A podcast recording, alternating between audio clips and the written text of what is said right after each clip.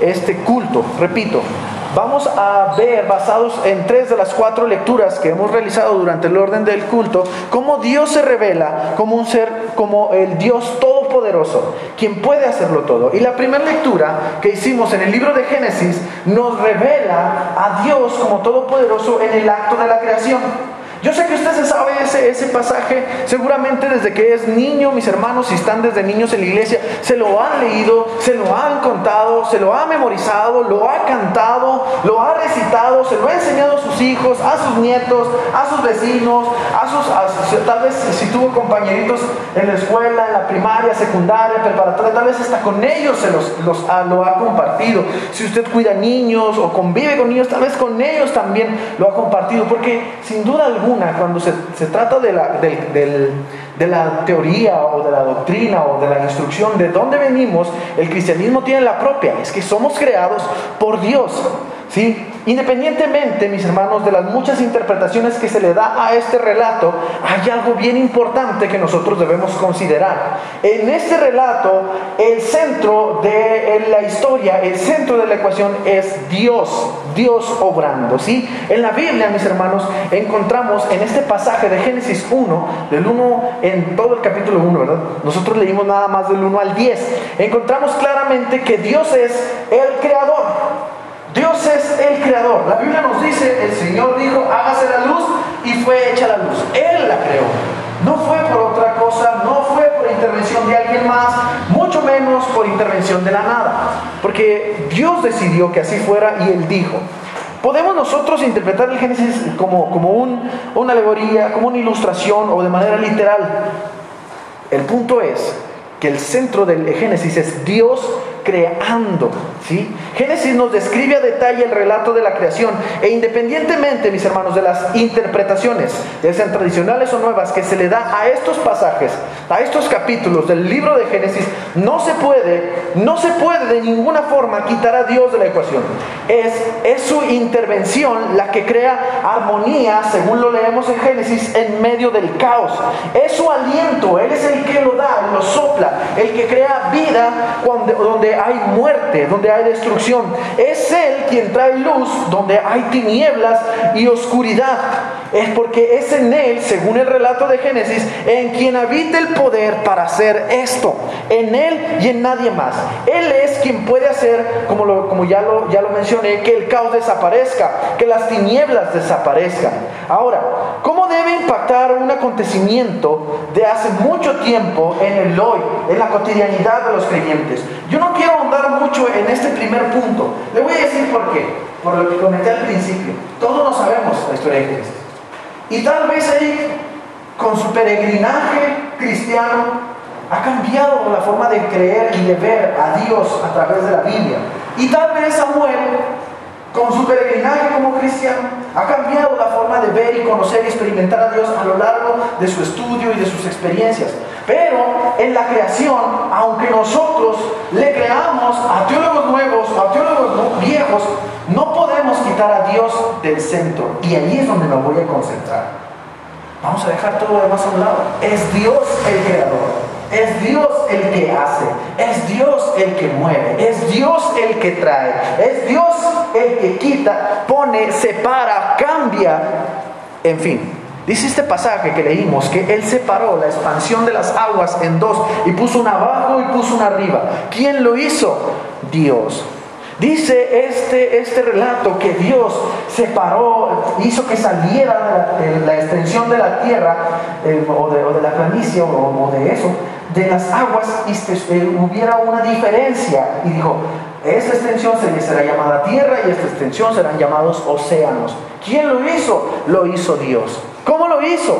Si literalmente fue su palabra o hubo otra intervención, el punto es que lo hizo Dios. Eso lo tenemos claro los cristianos. Creemos que Dios al ser todopoderoso, Él lo hizo. Quien cree en Dios no puede quitarlo de la ecuación de la creación. Pero ¿cómo debe impactar este acontecimiento de hace muchos años en nuestra cotidianidad de la vida? Saber que el Génesis nos revela la omnipotencia de Dios es importante porque demuestra que Dios puede crear lo visible aún en lo invisible, con tan solo decirlo. Esto es, esto es bien importante. Dios puede crear lo visible, en medio de lo invisible, con tan solo decirlo. ¿Quién de nosotros puede hacer algo de la nada con tan solo decirlo? ¿Qué ser un ángel, un brujo, un ser mitológico o real? No lo sé. Puede crear algo con tan solo decirlo. Solo Dios, y Él es real, solo Él puede hacerlo. Aún, mis hermanos, las historias de seres mitológicos nos dejan bien en claro que no se puede crear algo de la nada. Siempre se tiene que ofrecer algo, siempre se tiene que perder algo, siempre se tiene que involucrar otra cosa alrededor del dar, del, hacer, del crear. Sin embargo, Dios, al ser todopoderoso, basta que sople el aliento, que hable, que diga y que algo se ha hecho. Esto trae esperanza a nuestra vida porque cuando sabemos y creemos que esto es real, si dudamos de si fue en un día, si dudamos de si fue primero esto, si fue primero aquello, pues bueno, ya cada quien. Pero no podemos dudar de que Dios hizo las cosas con solo decirlas. Dios hace las cosas con solo decirlas. Tiene el poder porque es todopoderoso. Porque si dudamos de eso, le quitamos un atributo que le pertenece a Él y solo a Él. Y la Biblia nos revela en el relato del Génesis que este es un atributo que le pertenece a Dios. Él es el Dios creador que puede mover, quitar, separar, cambiar, transformar y crear con solo decirlo. De manera que nosotros podemos confiar que aunque seamos seres terrenos, inmortales y que nuestro cuerpo sufre y se deteriora y muere, Dios puede transformarlo y crearlo de nueva forma. Podemos confiar que el Todopoderoso puede, si así es su voluntad para nosotros, restaurar nuestro cuerpo por completo, restaurar nuestro corazón por completo y crear uno nuevo. Puede. Unos dicen, se llaman sesionistas o cesacionistas. No sé si Samuel me, puede corregir si estoy mal. Dice, unos dicen que los milagros ya no existen, que las manifestaciones del Espíritu Santo han cesado. Por eso se llaman sesionistas o cesacionistas. Cesaron, se acabaron para siempre. Porque su, su base es que ya no los vemos, ya no hay. ¿Saben por qué ya no los vemos? No porque nuestra fe obligue a Dios a hacerlo, sino porque dudamos de lo que Dios hace. Sí los vemos, pero les queremos dar otras explicaciones. Hace unos días, hace una semana, hablábamos con unos amigos que le diagnosticaron em, a los cuales le diagnosticaron a su papá una enfermedad, pues ya terminada, y decían, ya, ya se va a morir. Ellos hasta andaban haciendo rifas y actividades para pagar eh, los gastos médicos y las operaciones que le realizaron y empezaron a juntar también para, pues para ya terminar este, lo, que se deba terminar. Y de repente el, el Señor empezó a recuperarse. Es un hombre que tiene familia cristiana, pero no había creído en Dios. Dice mi amiga, dice nuestra amiga de, de la familia, dice, dice, yo fui al hospital cuando me dijeron que ya ya no iba a vivir mi papá. Y dije, lo que tengo que hacer es decirle a mi papá que acepte a Jesús. Y como ella dijo, pues esto ya lo último fue bien directa. Dijo, es que papá lo que tienes que hacer es entregar tu vida al Señor. Te vas a morir. Te vas a morir ya y tú te quieres ir a, a la otra vida sin aceptar a Jesús como tu Salvador, sin creer en que hay un Dios. Tienes que aceptarlo. El hombre aceptó, empezó a escuchar la palabra, y de repente ya no tenía nada. Miren, si usted no me cree, con permiso de mis amigos y de casualidad me ven, ellos viven aquí atrás, sobre Aquiles, y se congregan en el Divino Redentor. Y es verdad la historia que les estoy contando, porque ustedes tal vez, tal vez, algunos de ustedes yo les ofrecí y compraron un boleto para la rifa de un televisor. Y les dije, es porque el papá de Adriana está muy grave se está muriendo, se va a morir y necesitan pagar las cuentas médicas para que cuando muera se lo entreguen pronto. Y de repente los médicos dijeron, no, ¿saben qué? Todo este tiempo, todo este tiempo el diagnóstico estuvo equivocado. Dice mi amigo Marco, ahora resulta que estuvo equivocado. Nosotros, mis hermanos, eh, dejamos de ver los milagros porque empezamos a dudar de las cosas que Dios hace y les queremos dar explicación lógica a todo. El Señor nos revela en el, en libro de Génesis, en el relato de la creación, que Él es todopoderoso y puede hacer las cosas con solo decirlas, aunque nosotros queramos darle una explicación lógica, basta con que Él lo diga, porque Él tiene todo el poder. Dios demuestra su omnipotencia, además, en el acto de la creación. En otro, en otro pasaje vemos cómo Él demuestra en, en el acto de la encarnación. San Juan capítulo 1, versículos del 1 al 12. Lo acaba de leer Samuel. Hasta hoy día, mis hermanos, la encarnación es un acto difícil o imposible de creer para muchos. No, lo, no la asimilan, simplemente la niegan o la interpretan como muchos quieren interpretar el relato de la creación de Génesis, como un mito o una alegoría. Sin embargo, allí yo no puedo estar de acuerdo o aceptar que usted crea diferente.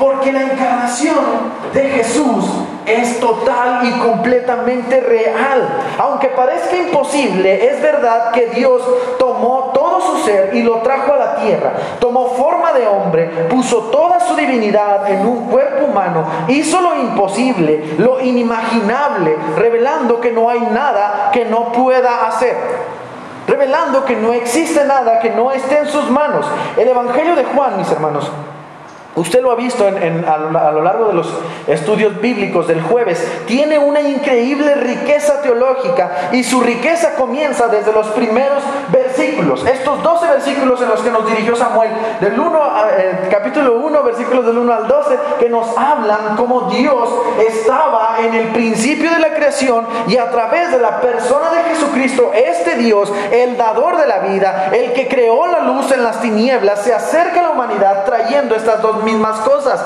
la vida y la luz a los hombres. ¿sí? Estos primeros versículos, este, perdón, me perdí aquí en mis apuntes. Esto que leímos son el poema más hermoso jamás antes escrito ni después, ni antes ni después escrito sobre la encarnación de Dios.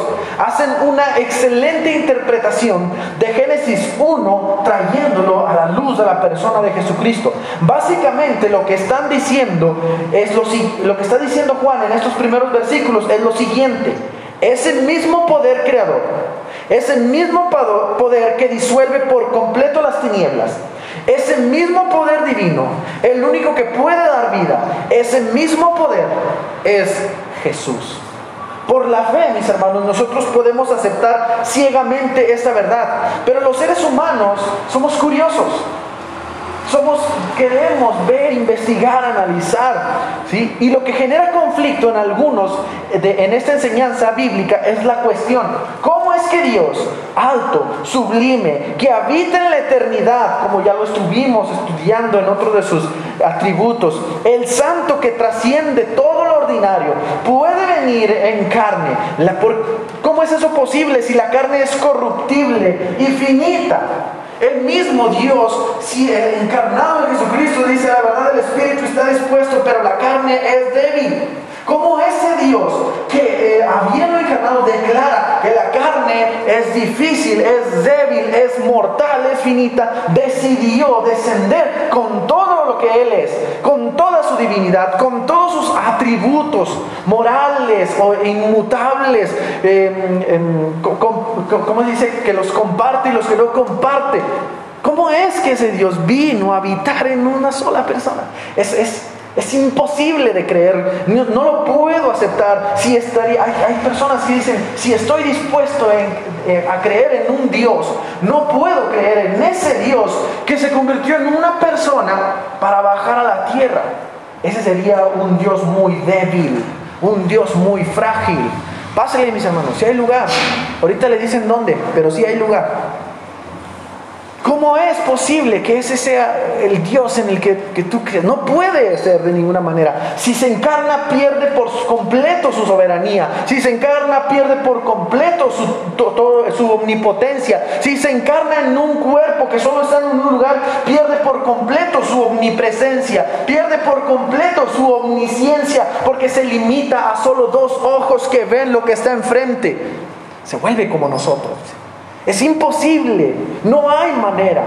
Pero, es, pero lo que es imposible para los hombres, dice el Evangelio de San Lucas, es posible para Dios. Aunque sea imposible para nosotros siquiera asimilarlo, nos recuerda Él mismo que nada hay imposible para Dios. En la encarnación, Dios demuestra su omnipotencia desciende de los cielos y se hace como los hombres para que los hombres podamos ser como Dios. No Dios, repito, no Dios, sino como Dios. En la encarnación Dios demuestra su omnipotencia porque desciende de su trono y se hace humilde hasta la muerte para que los humildes podamos ser miembros de la familia real. Para el creyente esto debe traer esperanza y afirmar su fe. Aún en medio de los cuestionamientos lógicos, aún en medio de las preguntas normales, el Señor nos demuestra precisamente en aquello que nosotros no podemos, no podemos asimilar que Él es omnipotente y todopoderoso. Desde el principio hemos estado hablando de esto. Dios es todopoderoso, Dios es soberano, Dios tiene el control. Ahora, hay otro acto que está, como dicen por ahí en mi pueblo, junto con pegado, que está junto con pegado en la encarnación de Jesucristo. Esta es, en, esta es, perdón, el acto reconciliador. Y quiero que nos enfoquemos en este, pues es el punto final, pero también es el punto un poquito más largo. Ahí sí quiero, mis hermanos. Yo sé que no hemos hecho las lecturas, porque ya las hicimos durante el culto, pero ahí sí quiero. Vayamos a Gálatas capítulo 3, porque vamos a leer nuevamente Gálatas. Gálatas está muy interesante, pero al mismo tiempo confuso. No tanto como Romanos, pero tienen esa misma característica. Gálatas y Romanos son dos cartas del apóstol Pablo muy, muy confusas. Y este capítulo 3, este capítulo 3, específicamente en los versículos que vamos a leer, tienen también esa peculiaridad. Es un tanto confuso. Gálatas capítulo 3, versículos del 10 al 14. ¿Saben qué? Voy a pedirle un favor a Isme. Pésame tu Biblia. Se los voy a leer en la nueva traducción viviente porque es un poquito más clara. Dice la palabra de Dios, del 10 al 14, dice de la siguiente manera, sin embargo, los que dependen de la ley para hacerse justos ante Dios están bajo la maldición de Dios, porque las escrituras dicen, maldito es todo el que no cumple ni obedece cada uno de los mandatos que están escritos en el libro de la ley de Dios. Queda claro entonces que nadie puede hacerse justo ante Dios por tratar de cumplir la ley ya que las escrituras dicen, es por medio de la fe que el justo tiene vida. El camino de la fe es muy diferente del camino de la ley, que dice, es mediante la obediencia a la ley que una persona tiene vida. Pero Cristo nos ha rescatado de la maldición dictada en la ley cuando fue colgado en la cruz.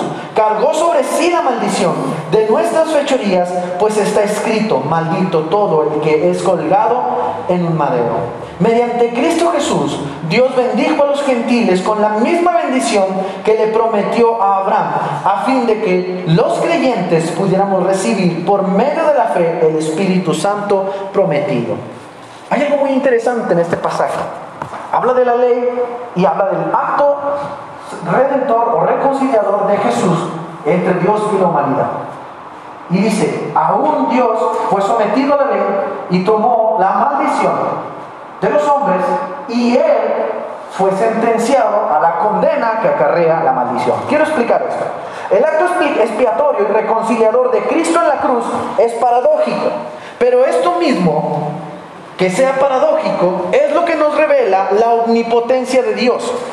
Que el acto reconciliador de Dios parezca, parezca como que no tiene manera de explicarse, nos enseña que Dios es todopoderoso. En este acto Dios cumple, no rompe, cumple la ley por nosotros, porque nosotros nunca podríamos cumplirla. Aún hoy día es imposible cumplir toda la ley pero no deja la ley de ser una gracia divina para nuestra vida y la vida en armonía. Dios cumple la ley haciéndose víctima de la misma ley para justificarnos. ¿Cómo ¿Cómo es esto? La ley, mis hermanos, es un compendio de normas para la buena convivencia en comunidad. La obediencia a estas normas tiene recompensas, pero la desobediencia tiene castigos. En su mayoría, los, de la desobediencia a cualquiera de estas leyes es el mismo castigo, la muerte. Porque incumplir la ley de Dios es pecado y el pecado acarrea muerte. Y no solo espiritual. Estamos siempre acostumbrados solamente a decir, es que te mueres espiritualmente. La desobediencia a la ley acarrea muerte también física. Hay algo interesante en la ley y es que no siempre muere quien peca. Vamos a poner dos ejemplos, uno basado en la ley mosaica y otro basado en leyes contemporáneas. La ley mosaica prohíbe estrictamente que los judíos en aquel entonces comieran puerco. Imagínense que una mamá, por lo que sea, por lo que sea, eh, está pobre, eh, le regalaron algo, no lo sé. Decide romper la ley de comer puerco. Y dice, pues ahora le vamos a comer puerco. Y se lo da a sus hijos, a su esposo, a sus hijos, a ella. tiempo después, 11 meses, un año y medio, uno de sus hijos muere. Muere por lo que hoy sabemos que neurocisticistosis, no sé cómo se llama pero hoy sabemos que causa la carne de puerco. Ahora, es común que lo cause, porque el puerco está contaminado, en su mayoría. En su mayoría. Uno dice, bueno, pues ya hemos generado anticuerpos y tomamos medicamentos, y si alguien se siente mal esto, te lavas bien las manos, etc. etc. Pero Dios, para evitar la muerte, en lo absoluto, coman puerco. La mujer acarrió pecado para su hijo. Su hijo no pagó el pecado de la mujer, en lo absoluto. Simplemente fue víctima de la desobediencia y acarreó muerte para su hijo. Un, ejemplo con una ley contemporánea. Imagínese que va un ciclista, es más bien un ciclista por aquí, por Salvador Nava. Y todos sabemos que ahí en Miguel de Cervantes es alto obligatorio para quien viene de allá. Pero viene una camioneta que no le importa. Y se pasa el rojo, se pasa el alto y atropella al ciclista y muere. El ciclista no está pagando el pecado del que decidió desobedecer, porque desobedecer es pecado. No está pagando el pecado de él, pero el de la camioneta, por haber desobedecido, acarreó muerte al ciclista y tuvo que alguien morir. La diferencia, mis hermanos, entre Jesús y el hijo de la mujer y el automovilista y el ciclista es que solo Jesús es eterno, soberano, santo y todopoderoso. Todos los demás atributos ya los hemos explicado, ahora estamos centrados en todopoderoso. No hay pecado en él y ninguno de nuestros pecados, ninguno, ni mi pecado, ni el de Beni, ni el de la Ale, ni el del hermano Sergio, ni ninguno de nuestros pecados pueden acarrearle muerte a Jesús por eso, Gálatas dice que Él decidió, Él tomó por su propia voluntad, Él decidió tomar la maldición. ¿Cuál es la maldición? El castigo que la desobediencia a la ley trae. Unos dicen, ya no estamos bajo la ley. Si no estuviéramos bajo la ley, ya nadie se muriera. Ahora estamos bajo la gracia, estamos bajo la gracia porque Dios ha dado la oportunidad de que ya nadie muera. Pero nosotros por voluntad propia seguimos viviendo bajo la ley. Y mientras estemos en este mundo, tenemos que obedecer la ley. De lo contrario, acarreamos muerte. ¿Qué hace Jesús si esto es una ley irrompible? ¿Qué hace Jesús si esto es algo que nos rige? Tenemos que vivir así. Es la ley de la comunidad. Dios la dio. Dice, obedezca la ley para que haya armonía. Desobedece la ley para que haya muerte. Pero nuestra carne es débil. Y le gusta desobedecer la ley por más chiquito que sea la cosa. Hasta le ponemos términos benevolentes. Solo robo poquito. Es una mentira piadosa. O como Robin Hood, le roba a los ricos para darle a los pobres con precaución. Al cabo no hay tránsito. No pasa nada, todos van igual. Si lo aguanto, si aguanto unas 10, 15. Y caemos y desobedecemos y no sabemos que esto empieza a cargar muerte. Nunca me ha pasado nada, ni a mí ni a mi familia. Hasta que pase, ¿verdad? Hasta que pase entonces. Dios dice, este es, así es como se rige la humanidad. Entonces toma Jesús y dice, vamos a cumplir la ley, algo que no puede la humanidad. En Jesús, algo imposible. Pero para hacerlo todavía más difícil, más imposible, no lo voy a cumplir estando en el cielo como el Dios eterno que ocupa todo lo que ves, sino que lo voy a cumplir habiéndome encarnado y seré como ellos y andaré como ellos y vestiré como ellos y les enseñaré que por mí y en mí lo imposible es posible porque soy todopoderoso.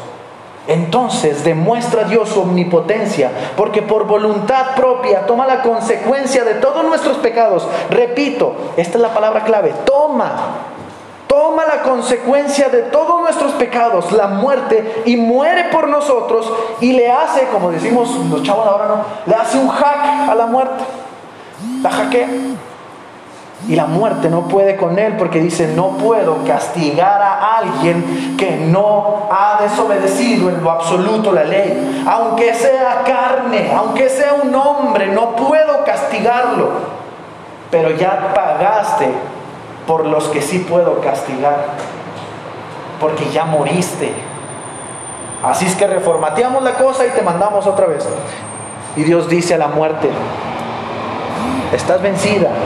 Dios en su omnipotencia toma la maldición de los hombres, la muerte que acarrea la ley o la desobediencia a la ley y la pone sobre sus hombros, se hace a sí mismo maldito sin ser maldito para romper nuestra maldición de muerte y termina con todo aquello que nos impedía una buena, sana y nueva relación con Dios, algo imposible de hacer, diciendo, porque para lo que los son, para lo que los para lo que para los hombres es imposible, para Dios es posible, porque Dios es todopoderoso.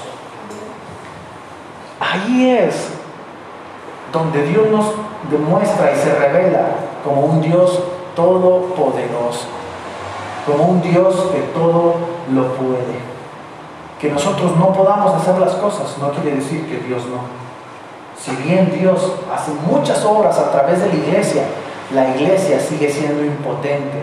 Por eso clamamos cuando oramos, Señor, por favor, Señor, te suplicamos, te rogamos, tú eres, no yo. El cristiano que se atreve a darle órdenes a Dios y cree que Él puede hacer, está cometiendo un error y olvidamos que el poder no está en nosotros, sino en Dios. Y Él se hizo humilde para que aprendiéramos nosotros a qué? A ser humildes. Quiero concluir, mis hermanos, de veras, quiero concluir.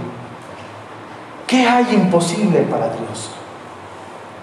La Biblia nos enseña y la historia misma y, no, y nuestra carne misma, nuestra manera de, de regirse, de regirnos, nos enseña, nada hay imposible para Dios. Nada hay imposible para Dios. Todo lo puede. Todo lo puede el Señor. Porque Él es Dios omnipotente y así se nos ha revelado. Con eso termino, mis hermanos, y los invito a que nos pongamos de pie para hacer una oración y terminar el mensaje de la palabra.